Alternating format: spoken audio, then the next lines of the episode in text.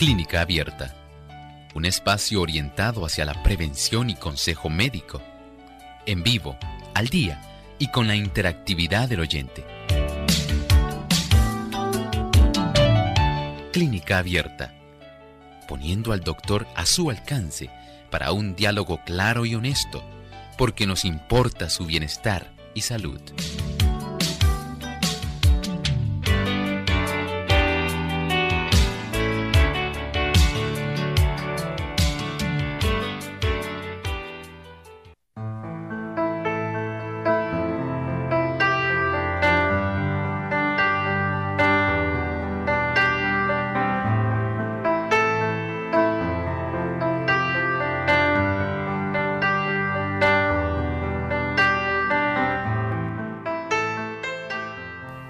Saludo cordial a todos nuestros amigos que en esta hora están aquí en sintonía con Clínica Abierta. Probablemente usted ha escuchado hablar en relación a la celulitis periorbital y a la celulitis orbital. De eso estaremos hablando hoy en nuestro programa de Clínica Abierta.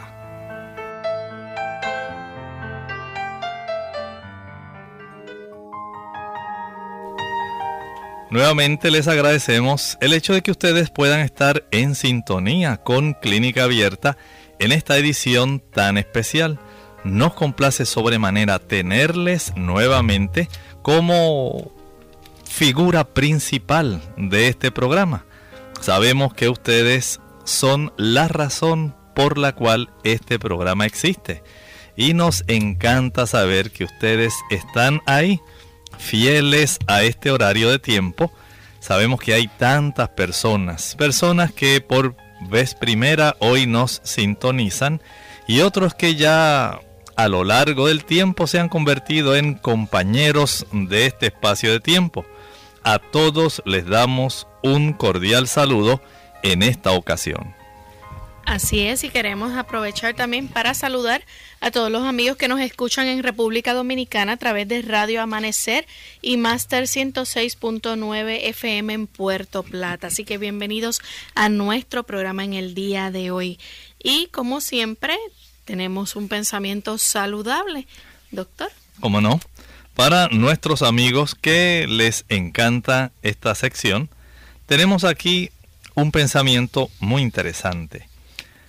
Los muchachos empiezan a hacer uso del tabaco en edad muy temprana. El hábito que adquieren cuando el cuerpo y la mente son particularmente susceptibles a sus efectos socava la fuerza física, impide el crecimiento del cuerpo, embota la inteligencia y corrompe la moralidad. Podemos todos como padres ayudar a que nuestros hijos escapen de esta lamentable situación, estos hábitos que se adquieren en las edades tempranas resultan a la larga muy perniciosos, muy perjudiciales para cualquier ser humano. Lamentablemente ya en etapas bien adelantadas no vamos a tener la misma disponibilidad para poder vencer el hábito. Se requiere una lucha mayormente intensa y además los estragos de muchos de los efectos que estas sustancias perjudiciales hacen en nuestro organismo, en muchas ocasiones no nos permite hacer lo mejor. Por lo tanto, mientras tenemos la oportunidad, eduquemos a nuestros hijos para que ellos puedan hacer lo mejor posible, para que ellos tengan el beneficio de escapar de este tipo de hábitos tan perjudiciales. Bien, vamos entonces a comenzar con el tema que tenemos para el día de hoy. Hoy vamos a estar hablando acerca de la celulitis preceptal y usted se preguntará de qué se trata esto. Bueno, directamente va a estar afectando eh, nuestra vista, el ojo en particular, específicamente la parte externa. Pero vamos a dejar que el doctor nos explique entonces de qué se trata la celulitis preceptal. Bien, esta celulitis preceptal, también conocida como celulitis periorbital, ¿verdad? La palabra nos lo dice claramente. Peri quiere decir alrededor, alrededor de la zona de la órbita del ojo. Y en estos casos estamos hablando bien específicamente de una infección, una infección en el espacio entre la piel del párpado el septum orbitario. Recuerden que al nosotros pensar en este tipo de situación, estamos pensando en situaciones cuando una infección es en términos generales bastante notable, especialmente porque queda en la zona facial. Y en la zona facial cualquier tipo de situación que pueda dislocar esa estructura va a traer preocupación. Evidentemente cualquier persona que al mirar a otra se dé cuenta de que, ay, ¿qué tienes ahí en el ojo si tú no estabas así? ¿Por qué tienes ese párpado así tan enrojecido? ¿Qué te ocurre? Esto inmediatamente lleva a las personas a buscar algún tipo de ayuda. Y en este caso, hoy que estamos hablando de esta celulitis periorbital o celulitis preceptal, recuerde, el causante de este cuadro clínico es una infección. Doctor, hay ciertas cosas que se pueden dar y que pueden hacer que se desarrolle entonces la celulitis preceptal, como por ejemplo una picadura de insectos. Es cierto, ustedes saben que los niños principalmente les encanta jugar al aire libre y casi siempre andan en lugares donde pudieran haber algunos insectos de forma muy particular, a veces debajo de los arbustitos, ahí los niños les encanta estar, y en otros lugares así muy específicos que tienden a tener bastantes insectos. Los niños pueden sufrir alguna picadura de un insecto alrededor del ojo y esto al ellos recurrir al mecanismo del rascado como ocurriría en cualquier persona. Usted siente que algo le picó e inmediatamente usted va a sentir el efecto de esa reacción antígeno-anticuerpo localizado ahí en la zona. En este caso, casi siempre en el párpado superior.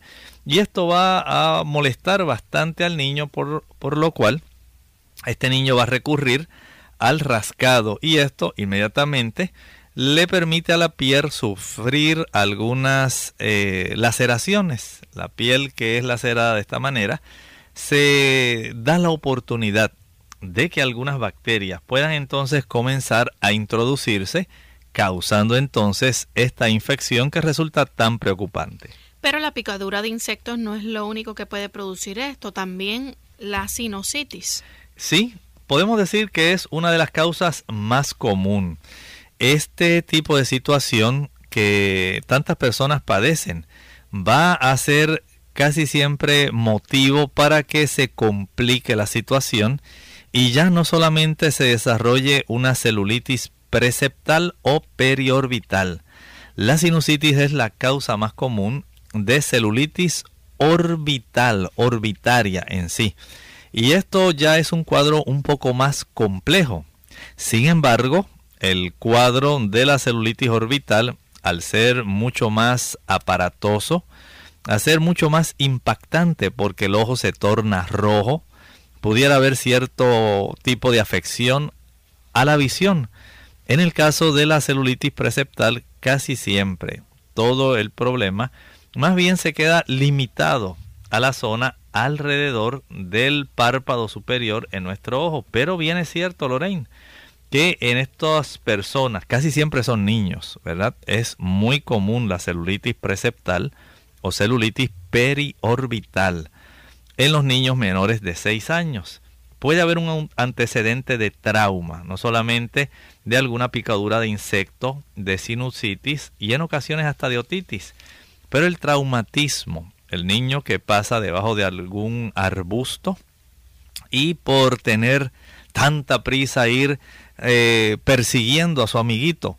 Pasaron por debajo de un arbusto, las ramas del arbusto tenían algunas secciones que el niño en su desesperación por agarrar al otro niño, por perseguirlo, no se dio cuenta, sufrió una laceración en ese párpado superior y esto también trae situaciones donde al el niño preocuparse, ay, que tiene sangre, mira, y se pasa su mano sobre la zona que está ahí lacerada, también, si no estaban limpias las manos, el niño va a inocularse, una autoinoculación. Él mismo se va a sembrar bacterias en esa zona y si sigue corriendo porque los niños no les preocupa a veces mucho el sufrir ciertas laceraciones, continúa corriendo hasta que eventualmente ya un poco más tarde al llegar a la casa se da cuenta de que tiene su párpado hinchado y no solamente tiene sangre seca. Ahora la mamá sí se preocupa porque le dice, Juanito, pero ¿dónde andabas y por qué traes ese problema ahí en tu ojo? ¿Qué mamá? No, si era que andaba con Miguelito. Y sencillamente estábamos allá divirtiéndonos, pasé cerca de algún arbusto y sentí que algo me rozó ahí la zona. Pero mira tu ojito, ¿cómo lo traes? Y cuando el niño se mira ahí en el espejo se da cuenta de cómo se ve él en realidad, ya ahora a consecuencia de la infección que ha desarrollado por la laceración que tuvo ahí alrededor de su ojo. Así que esto es una enfermedad que vamos a ver frecuentemente en niños pequeños y obviamente pues se va a producir esta inflamación externamente en el ojo, se va a poder ver entonces cómo el ojo se hincha. Así es. Miren, miren por ejemplo, nada más si usted piensa en aquellos niños que generalmente tienen aquella afección porque han desarrollado algún orzuelo, alguna, algún tipo de chalación, se va a estar hinchando se infecta, porque los niños se tienden a hurgar. Y al el estar haciendo esto le facilita el que otros microorganismos puedan entonces entrar y empieza entonces ya una serie de situaciones donde van a observarse no solamente el enrojecimiento alrededor del ojo, a veces, pero no siempre, incluye la parte blanca del ojo, la esclerótica, casi siempre, si hay alguna infección orbital, si se involucra la esclerótica, la parte blanca, pero por lo general en esta celulitis periorbital alrededor de la órbita y casi siempre en la superficie del párpado superior, lo que se observa es un aumento del volumen, calor, dolor, enrojecimiento, de ese párpado y por supuesto la hinchazón que se observa alrededor del párpado y la zona circundante. Generalmente este tipo de trastorno no va a afectar la visión ni le va a causar al niño ningún tipo de dolor ocular.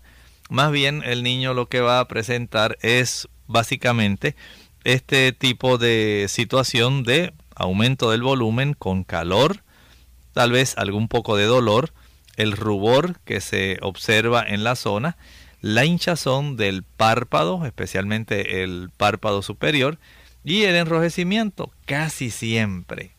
Este va a ser el cuadro que se observa. No se le afecta eh, generalmente la agudeza visual al niño, ni debiera haber ningún otro tipo de complicación.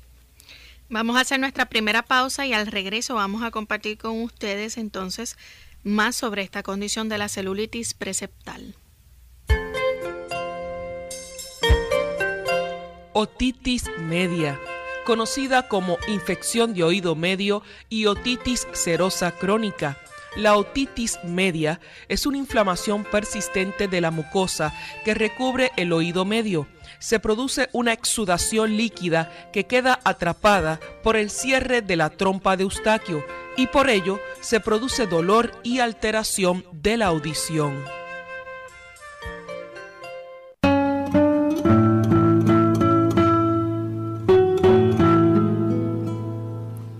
No se pierde nada cuando uno se deshace de sus defectos.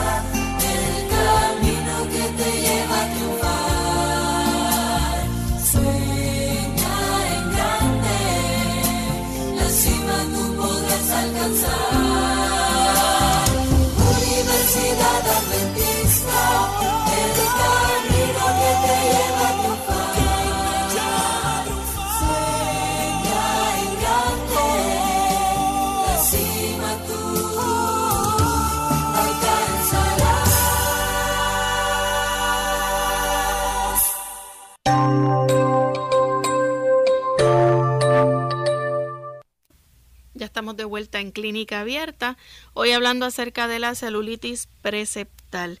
Y el doctor nos habló antes de la pausa acerca de los síntomas que puede sentir en la mayoría de los casos los niños, que son los que están expuestos a sufrir esta, este tipo de condición, sobre el aumento de volumen con dolor, ¿verdad? Calor y rubor leve, esa hinchazón, enrojecimiento del párpado y toda el área circundante. Como él mencionó, normalmente o generalmente este trastorno no afecta la visión ni va a causar dolor ocular. Pero hay unos microorganismos que están involucrados en esto y que son los que afectan durante la celulitis preceptal. Bien, en esos microorganismos tenemos algunos que son muy conocidos y que generalmente están en la superficie de nuestra piel el estafilococo dorado, Staphylococcus aureus. Este es el más común, ¿verdad? Si hay algún tipo de laceración, tiende a ser el agente patológico, eh, bacteria, que más va a estar eh, siendo identificada como uno de los agentes causales. También está el estreptococo neumonia, neumococo. También usted pensará que tal vez es casi exclusivo nada más de la zona de la garganta y del pulmón, pues sepa que este tipo de bacteria tiene también eh, este tipo de identificación asociada con estos problemas de infección que tienen que ver con esta celulitis periorbital. Además, también se ha podido identificar el Hemophilus influenza. Este es bien común en los niños que están eh, en edades que comprenden entre los 6 y los 36 meses. Recuerden que los niñitos eh, en ocasiones se descuidan un poco y los papás a veces también descuidan a los niños un poco. Eh, sus uñas crecen y se tornan muy filosas.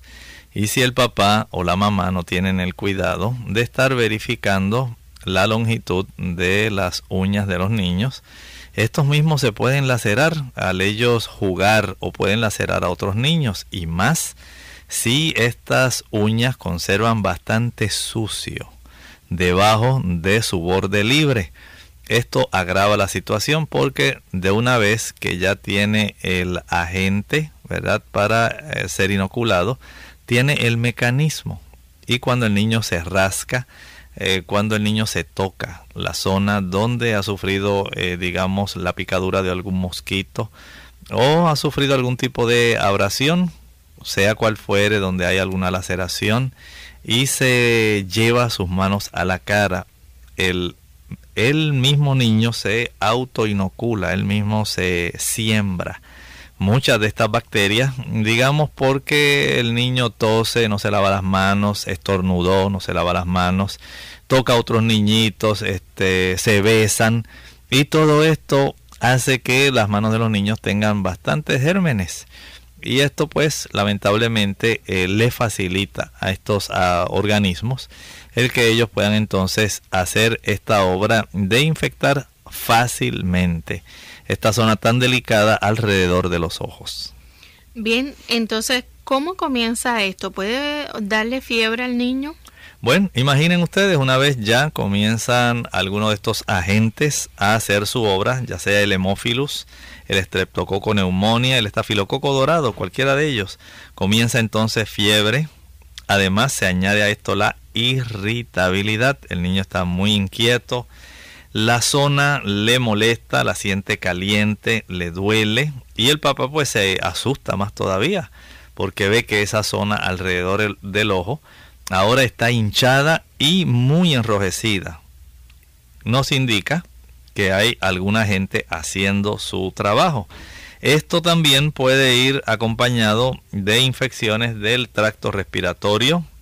Puede haber también, si está muy adelantada la situación, se puede observar letárgico el niño. Esto es más común cuando hay una celulitis orbital. Esta celulitis orbital u orbitaria, eh, que casi siempre tiene su origen en la sinusitis, es la que más tiende a afectar el aspecto del sensorio en los niños y el tipo de mm, atención, todo el aspecto que usualmente un niño debe manifestar como un niño normal, todo esto se trastorna y esto nos indicaría que pudiera haber algún involucramiento de infección que pudiera estar ya sufriendo complicaciones como el tipo de meningitis. Recuerden que las zonas de nuestra área facial y la cercanía de las estructuras que tenemos. Por ejemplo, piense en esto. Si usted eh, piensa en la zona del puente de su nariz, justamente detrás de esa zona, usted tiene uno, un seno de los senos que nosotros tenemos eh, faciales. Ahí tiene el seno etmoidal. Y el seno etmoidal apenas se separa de la cavidad orbital por una lámina muy delgada de hueso.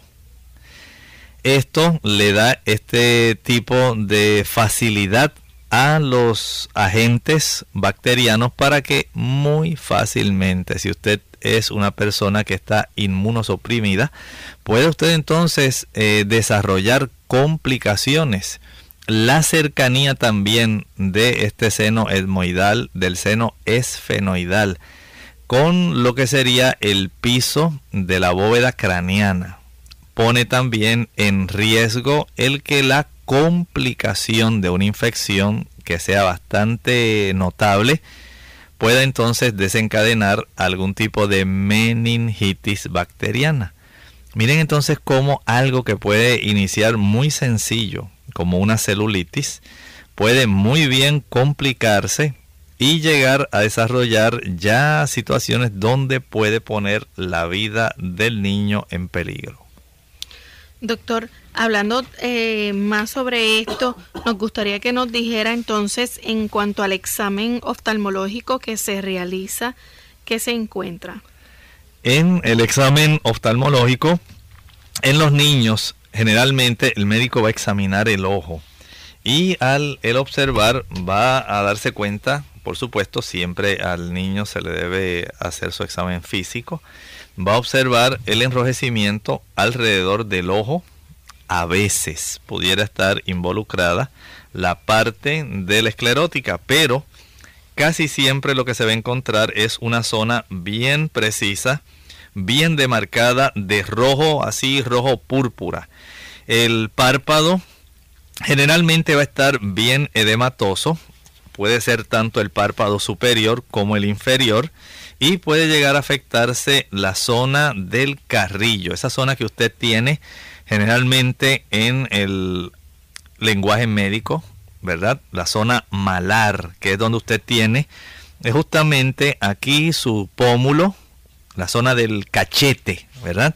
Y usted va a observar que eso está en ocasiones, dependiendo del párpado afectado, se puede también enrojecer puede encontrarse cierto enrojecimiento.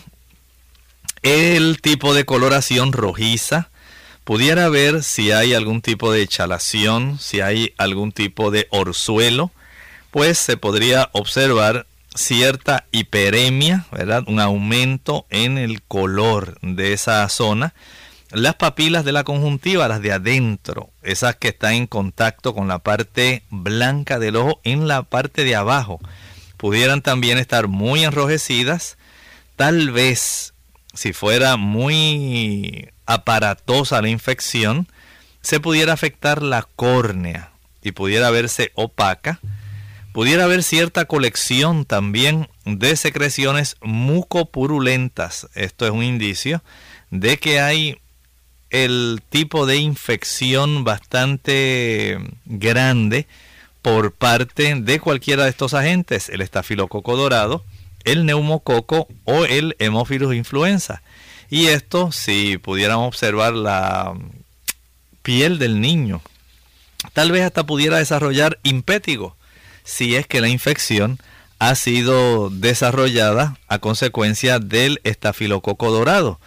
Y entonces piense usted en este niño, esa hinchazón en la zona del párpado afectado, ese enrojecimiento, el niño se queja de dolor, siente la zona caliente, se ve enrojecido y además de esto, pudiera haber ciertos tipos de preocupación al médico. El médico va a decirle, a ver, vamos a ver cuán grave está tu situación.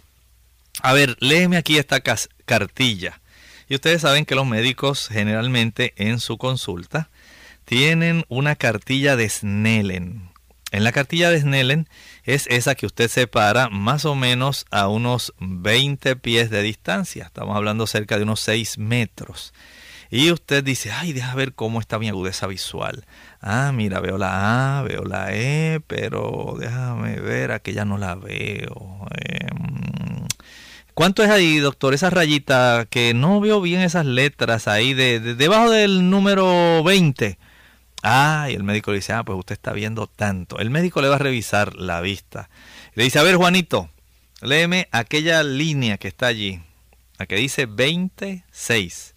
Y ahí Juanito va a tratar de leer, porque el médico está haciéndole un examen de la agudeza visual. Generalmente, en la celulitis periorbital se conserva la agudeza visual, pero ya cuando hay un edema orbital, que es diferente, es una infección mucho más compleja, el niño no va a tener una buena agudeza visual. El médico ordenará, a ver Juanito, mueve tus ojos, mira para la derecha, mira para la izquierda, mira para arriba, mira para abajo, a ver, mira para acá, para la derecha, para arribita, a ver. Y el médico observa cómo está la motilidad. Puede también con una lámpara practicarle los reflejos oculares para saber cómo están esos reflejos pupilares. Y generalmente en estos niños que tienen esta celulitis preceptal o celulitis periorbital, se conserva no solamente la agudeza visual, sino también los reflejos pupilares, porque esencialmente todo el problema lo que está involucrando son los tejidos alrededor del ojo y esto le da al médico una buena señal de que no hay una complicación notable que vaya a poner en riesgo el ojo de este niño. Vamos a hacer nuestra segunda pausa. Al regreso vamos a hablar entonces sobre cómo se realiza el diagnóstico y hablaremos del tratamiento.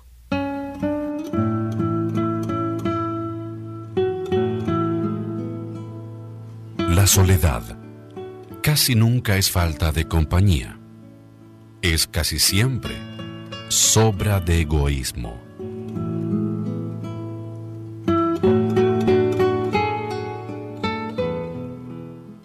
La pigmentación y sus alteraciones.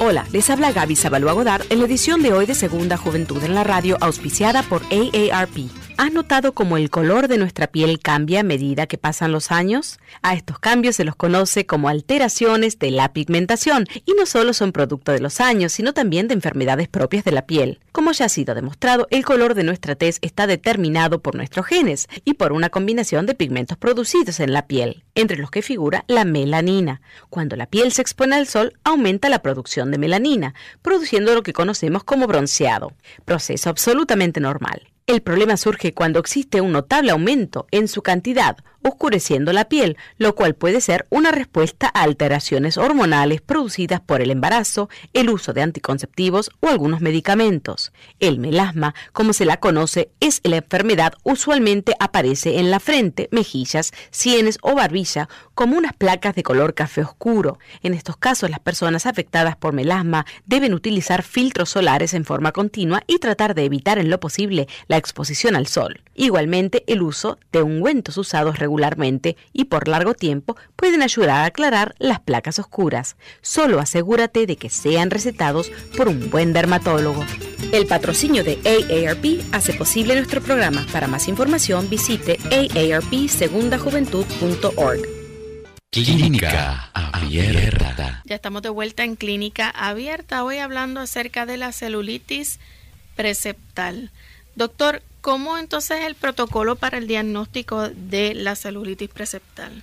Mire, en el protocolo para el diagnóstico de esta situación, primero se hace el, historial, donde se obtienen los antecedentes de traumatismo, picaduras de insecto, infección en la piel, porque el médico pues le va a preguntar, este, Juanito, ¿cómo fue que empezó toda la situación?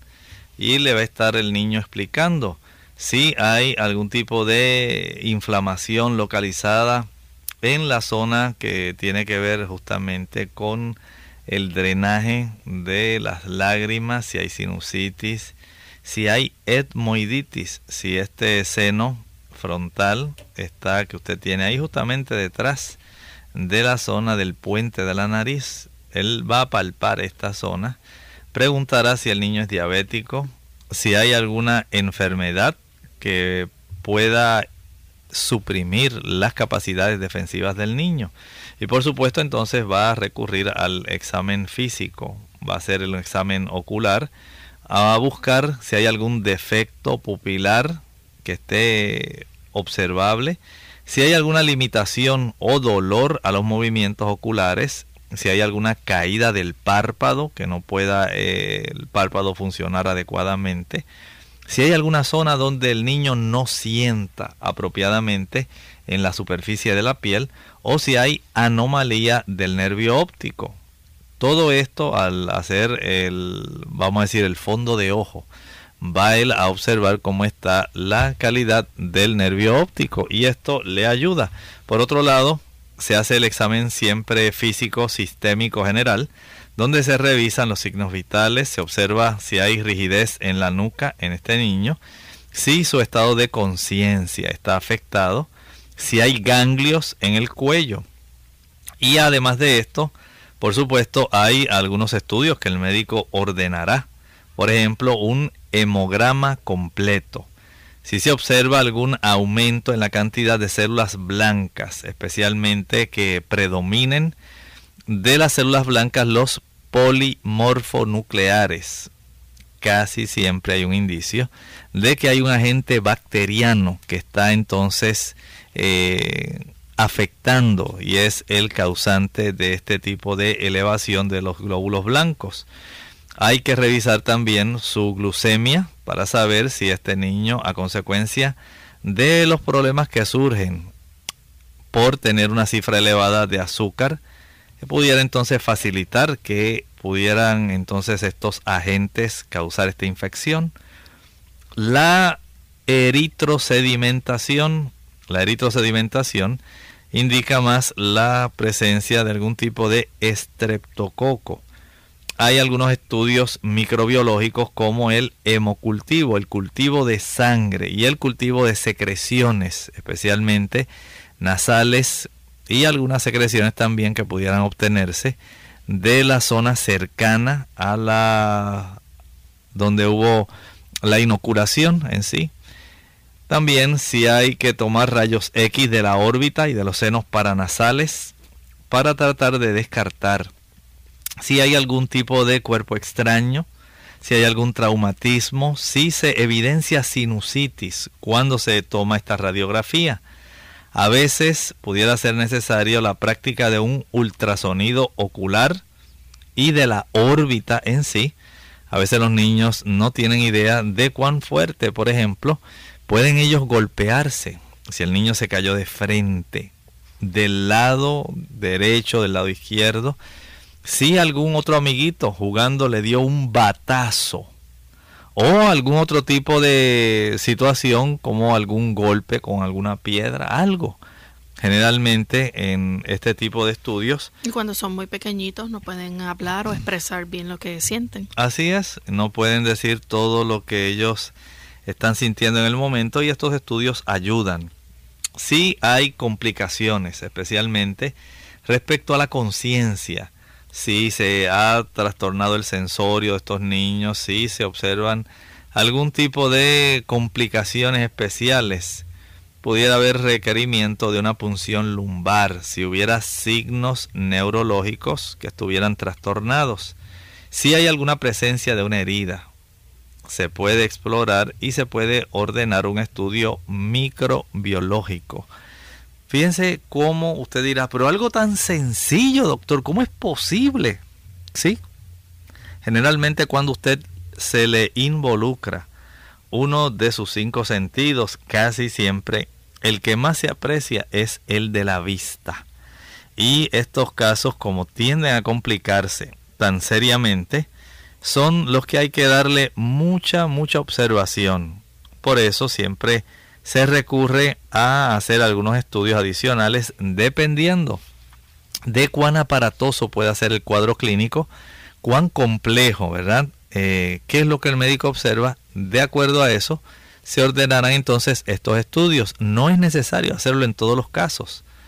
Pero usted tal vez diga, pero doctor, si es solamente un tipo de laceración que tiene ahí el niño superficial, sí, a veces puede ser algo sencillo y el médico lo va a reconocer, pero no siempre es tan sencillo. A veces los papás le dicen a Juanito, ah, pues no te preocupes, eso no es nada, lávate ahí y ya tú verás que todo se te va a quitar.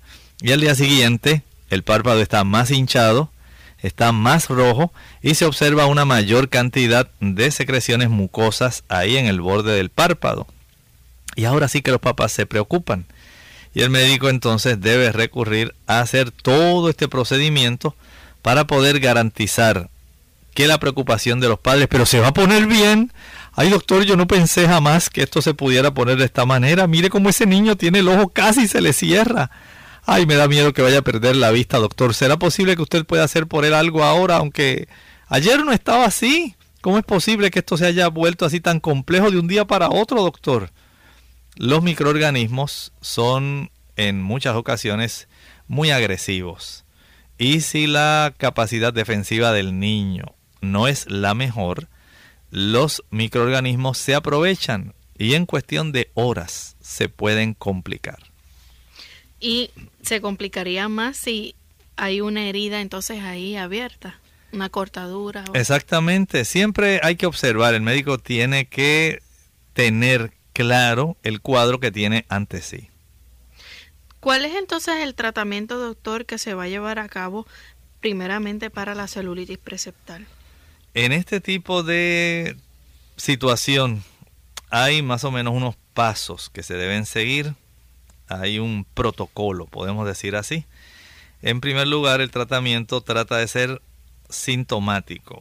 Se le ayuda para que el niño no tenga tanto dolor, para poder eh, darle al niño esa seguridad de que se está trabajando tanto con su fiebre, con su dolor, con enrojecimiento. Y los analgésicos y antipiréticos van a jugar entonces un papel importante eh, en estos niños. Recuerden que aun cuando parece inofensivo y muchas madres tienen este tipo de analgésicos y antipiréticos, digamos como el paracetamol o la dipirona, estas cosas hay que buscar siempre alguna ayuda porque en los niños se trata de dar de acuerdo a la cantidad de peso del niño, a la edad, a la estatura. Se calcula todo esto para poder darle al niño una, una dosis que no afecte sus riñones, que no afecte su hígado y que pueda hacer la función de reducir el dolor y de reducir la fiebre. ¿Se utilizan antiinflamatorios? En algunos casos sí. Este tipo de antiinflamatorios como los no esteroidales. Estos antiinflamatorios no esteroideos, digamos como la indometacina, el ibuprofeno o el naproxeno, dependiendo de la edad del niño y dependiendo de las condiciones del niño, pudieran ser útiles siempre tomando en cuenta la función renal, y la función hepática. Recuerden que los medicamentos, aunque no requieran una prescripción médica, siempre tienen sus efectos adversos. Por eso usted sabiamente debe limitarse a utilizar solamente los recomendados. No es que usted tocó al niño y ay, otra vez ya tiene fiebre y no le está haciendo nada a lo que le dieron. Vamos a darle otra más. Pero mami, todavía no han pasado las seis horas. No importa, no importa, hay que bajársela porque esa fiebre sí a mí me asusta. Y usted se toma esa libertad de prescribirlo y a veces ese afán, ese deseo de usted acelerar el proceso de curación pudiera traer ciertas complicaciones. Por eso siempre prevenir es mucho mejor que curar.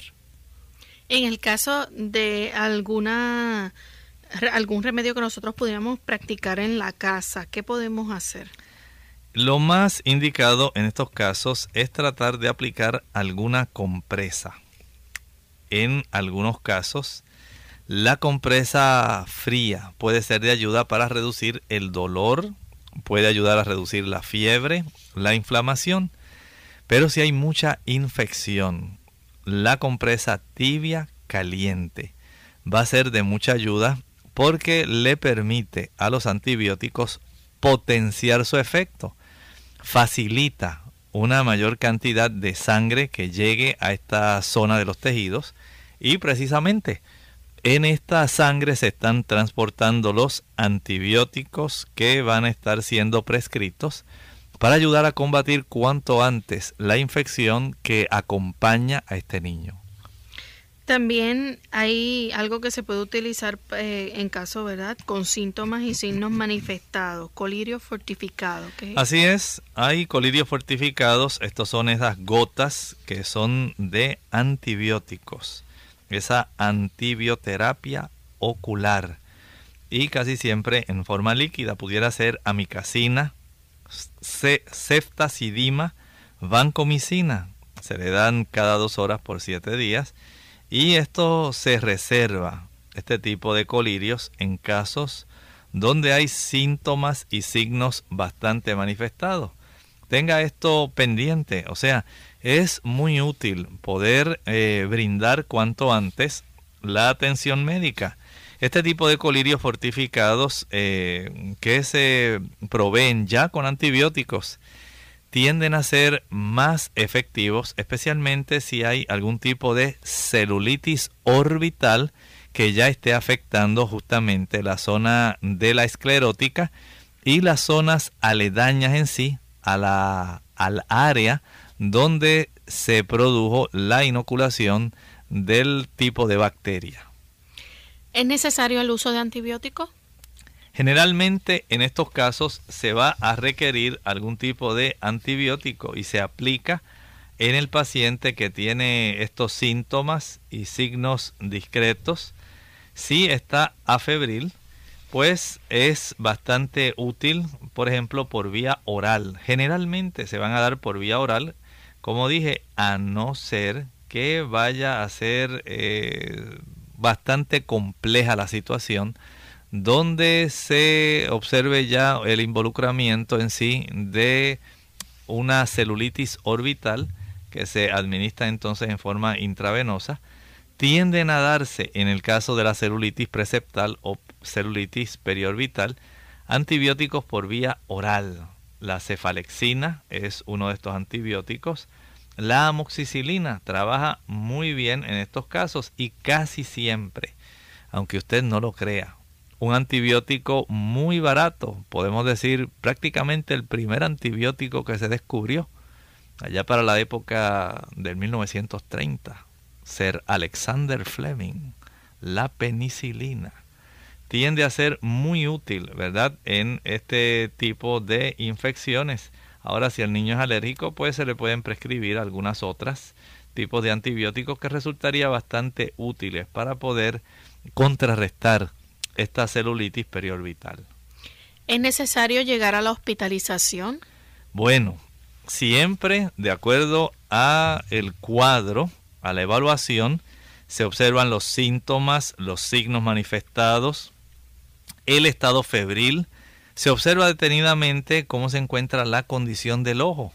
si se ha afectado la agudeza visual, si hay involucramiento de una zona bien extensa, si se están afectando los movimientos oculares, si no se observan adecuadamente los reflejos, si eh, se observa bastante inyección roja, ¿verdad? De sangre sanguinolenta en la esclera, si hay quemosis conjuntival, todo esto es lo que va a determinar cuán grave puede estar el cuadro de esta persona. Casi siempre dijimos, resultan ser niños y esto pudiera requerir una hospitalización para poder eh, instaurar este tratamiento donde los antibióticos se puedan dar por, por vía endovenosa y a la misma vez se puede hacer el resto del tratamiento de una manera más supervisada y constante. Repasando entonces en cuanto al tratamiento oftalmológico, se puede, usted mencionó que se pueden utilizar las compresas frescas, estas se utilizan ¿cómo? Bien, estas eh, cuando son pueden ser a temperatura ligeramente frías, van a aplicarse 10 minutos cada dos horas, dependiendo de los signos de la inflamación. Recuerde que se está buscando reducir la inflamación y el dolor, así que si el niño las tolera, bastante frescas, que sean ligeramente frías. Esto ayudará con ese objetivo, para reducir la inflamación y el dolor. Hablamos también de cómo, desde el punto de vista del tratamiento oftalmológico, se le van a estar proveyendo colirios fortificados, estas gotas oculares que tienen generalmente algún tipo de antibiótico, como la amicacina, la ceftacidina y la vancomicina usted debe proveérsela según el médico le dijo. No es que ahora, ah, ya yo lo veo mejor. Ah, pues ya no se la eche, vamos a esperar a ver cómo el niño va. No haga eso. Recuerde que estas infecciones tienden a ponerse complejas si la condición del niño desde el punto de vista de su inmunidad no resulta la mejor posible. Si es un niño diabético, se puede complicar si es un niño que está en tratamiento por algún tipo de situación como algún cáncer. Puede esto traerle complicaciones al niño. Dele, administrele estos tipos de colirios fortificados tal como se lo han recomendado. Y a veces puede ser necesario también el uso de algunos ungüentos antibióticos, como por ejemplo el cloranfenicol. Esto se aplica especialmente si hay algún tipo de exposición corneal, si en la zona de la córnea se ha detectado algún involucramiento de alguna de estas bacterias que pudieran estar eh, ya amenazando en complicar todo este cuadro clínico que pase ya de una celulitis periorbital alrededor del ojo a una celulitis orbital. La agudeza visual es uno de estos eh, tipos de estudios que hay que practicarle a este paciente. Verificar la movilidad, los reflejos pupilares. También hay que ver cuán eh, abundante es el involucramiento de todos los tejidos alrededor, el estado de conciencia del niño, si además de la situación hay el tipo de complicación como una sinusitis que no haya sido tratada u otitis también, que no haya sido tratada adecuadamente, todo esto puede tornar muy complejo el cuadro. Y es importante que este tratamiento pues sea prescrito por el oftalmólogo. También está el tratamiento antibiótico. Eh, este usualmente es por un periodo no menos de siete días que se, se prescribe. Sí, esto ya estamos hablando por la vía endovenosa.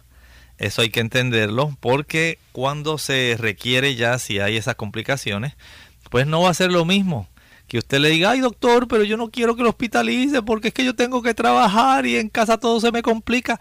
Usted tiene que tener en mente que está tratando directamente con uno de los eh, de las zonas, uno de los sentidos más especiales del ser humano, la vista.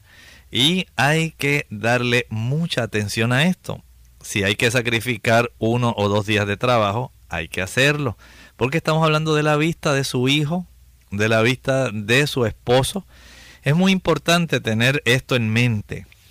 Los antibióticos endovenosos pueden ser muy, muy necesarios, además del tratamiento que se le da oftalmológicamente. Recuerde que todo esto lo que indica es la seriedad de la situación. Doctor, y entonces, eh, si no mejora del, el cuadro clínico. Bueno, sí, con este tipo de tratamiento habitual no se observa mucha mejoría, entonces ya tenemos que tomar medidas mucho más, perdón, complejas, son medidas más serias. Ahí probablemente pueda ser eh, ya requerido una combinación de antibióticos de el efecto de una algún cambio en sí en todo el protocolo de tratamiento. ¿Se puede llegar a aplicar el tratamiento quirúrgico en algunos casos de celulitis preceptal? Bueno, en el caso de que exista algún cuerpo extraño en el ojo, ahí ya entonces se recomendaría el debridar y explorar la herida. Si se nota que no hay una mejoría franca y que persiste la celulitis, persiste la hinchazón, el enrojecimiento, el dolor, probablemente no se percataron ni algún tipo de eh, cuerpo extraño haya quedado ahí eh, introducido. Pudiera ser en la cercanía en sí de la zona ocular o sencillamente en la zona del párpado en sí. Y todo esto le requiere al médico volver a reevaluar a su paciente. Si hay que desbridar y hay que explorar la herida en el caso de que haya algún absceso en el ojo, pudiera también realizarse un drenaje de la zona de la órbita y también pudiera requerirse hasta un drenaje de los senos paranasales que están afectados. Note que la evaluación el médico la va a ir haciendo y como esta es una zona muy sensible, es un sentido tan especial, el sentido de la visión, no queremos poner en riesgo en ninguna persona, sea adulto, sea niño, este sentido que es tan importante. Hemos hecho énfasis hoy principalmente en los niños, porque la celulitis preceptal o la celulitis orbitaria generalmente tiende a presentarse en los niños menores de 6 años. Y el objetivo es que usted tenga en mente cuán serio puede ser este tipo de eh, situación. Por eso es útil que entonces usted como madre, como padre, tenga en mente ciertos eh, tipos de situaciones que va a estar observando. Si usted observa que el ojo se torna rojo o que la hinchazón aumenta y el médico le dio un tratamiento para que usted continuara en su casa, le dio tratamiento antibiótico por vía oral y le dio algunos de estos colirios, las compresas, los antiinflamatorios, pero usted nota que el ojo ahora no estaba rojo, pero ahora sí se está tornando rojo. Y la hinchazón ha aumentado, que el niño casi no puede mover su ojito y se está quejando de que no está viendo bien. Ya usted sabe que usted tiene que llevar al niño de inmediato al médico. No lo piense. Si usted ha notado que los síntomas empeoran después del tratamiento, entonces usted tiene que tener en mente de que el asunto no está igual de que generalmente tiene que volver el médico a reevaluar al niño. Si además de los síntomas oculares se presenta fiebre, entonces ya usted sabe que el asunto no está yendo en la dirección adecuada. O que tenga problemas entonces para mover su ojo. Sí, si el ojo le duele, si le resulta difícil, hablamos de uno de los ojos porque generalmente esta situación se presenta unilateralmente si el ojo parece estarse saliendo, se, ve así como protruyéndose, usted dice, oh, esto está muy mal, esto no está bien. A pesar del tratamiento, debe llevarlo al médico. Y si el niño se queja de que hay cambios en su visión, no lo piense dos veces. Cuanto antes de regreso al médico. Es importante el seguimiento después de el tratamiento que el médico mande, ¿verdad? En los casos leves esa consulta semanal hasta que el doctor le dé de alta y ya en los casos graves, entonces ya después del alta hospitalaria el médico se encargará de ese seguimiento por consulta a la semana, a los 15 y 30 días hasta el alta definitiva. Es muy importante esto porque recuerde que estamos hablando con un sentido muy importante para el ser humano, el sentido de la vista y no queremos por ningún motivo que éste se vaya a afectar o se pueda perder. Bien, ya hemos llegado al final del programa en el día de hoy. Agradecemos a todos su sintonía y mañana queremos invitarles a que nuevamente nos acompañen durante la misma hora. Vamos a estar recibiendo sus consultas. Ustedes pueden participar ya sea a través de la vía telefónica como también a través de nuestro chat. Antes de despedirnos tenemos entonces la reflexión final. En el libro de Romanos, en el capítulo 6 y el versículo 22, nos dice allí, más ahora que habéis sido libertados del pecado y hechos siervos de Dios. Tenéis por vuestro fruto la santificación y como objetivo la vida eterna. Qué interesante. Usted solamente puede decidir de quién usted va a ser esclavo o siervo. Si usted permanece siendo adherente al pecado, usted es un esclavo del pecado. Si usted decide que Jesús le liberte, usted no va a ser un esclavo de Jesús. Usted va a ser un siervo de Jesús. Usted le servirá. Usted, sí, solo usted va a decidir si usted sigue siendo un esclavo del pecado o un siervo de la justicia. Si usted ha decidido ser siervo de Dios, el fruto que presentará en su vida será la santificación y el producto final será la vida eterna. Todo porque decidió ser un siervo de Dios. En esta hora usted tiene la oportunidad de elegir. ¿Seguirá siendo esclavo del pecado o se habrá decidido ya por ser siervo de Dios? Que el Señor le bendiga. Nosotros nos despedimos y será entonces hasta el día de mañana en otra edición de Clínica Abierta. Compartieron con ustedes el doctor Elmo Rodríguez Sosa y Lorraine Vázquez. Hasta la próxima.